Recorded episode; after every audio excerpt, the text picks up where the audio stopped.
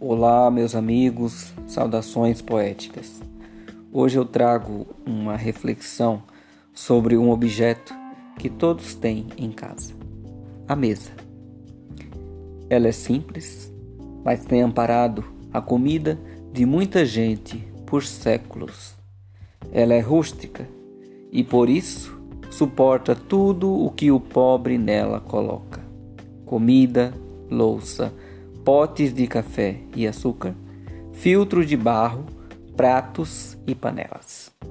Na casa do rico também costuma ter uma mesa que eles chamam de rústica, mas não tem nada do que o pobre coloca nela. Serve de enfeite. A mesa tem amparado salivas de conversas despojadas, lágrimas de mães pensando em seus filhos suor de pessoas cansadas, sujidades de toda a natureza e por isso é uma das superfícies com mais bactérias nesse mundo. Se ela for resistente, certamente subirão sobre ela para trocar lâmpada e fazer faxina. A mesa tem recebido pancadas de faca, machadinhas e o solavanco do pilão. Mas o pior são as punhadas carregadas de ira. A mesa é testemunha de grandes feitos, de muitos defeitos, de todos os trejeitos. Geralmente tem quatro pernas, mas quem pensou nisso? O que importa é a sua utilidade. Com pessoas não é diferente. O que as sustentam não importa. O que importa é o que elas oferecem. Pelo menos é assim que muitos pensam. A mesa atravessa gerações. Hoje alguém engatinha debaixo dela. Logo mais se agarra à sua perna.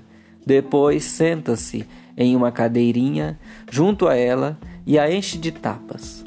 Depois escora os dois braços sobre ela, quando não o rosto. Mais tarde, talvez não seja uma cadeira convencional mas sim uma de rodas que estará se aproximando dela. Os operadores do direito nunca a deixam descansar. Sobre ela repousam livros, códigos e processos sem fim. Nos escritórios não é diferente. Papéis estão em todas as mesas. A mesa, também chamada de bancada, tem guarnecido a ciência e a literatura que conhecemos.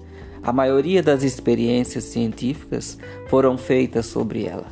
A maioria dos textos que conhecemos foram escritos sobre ela.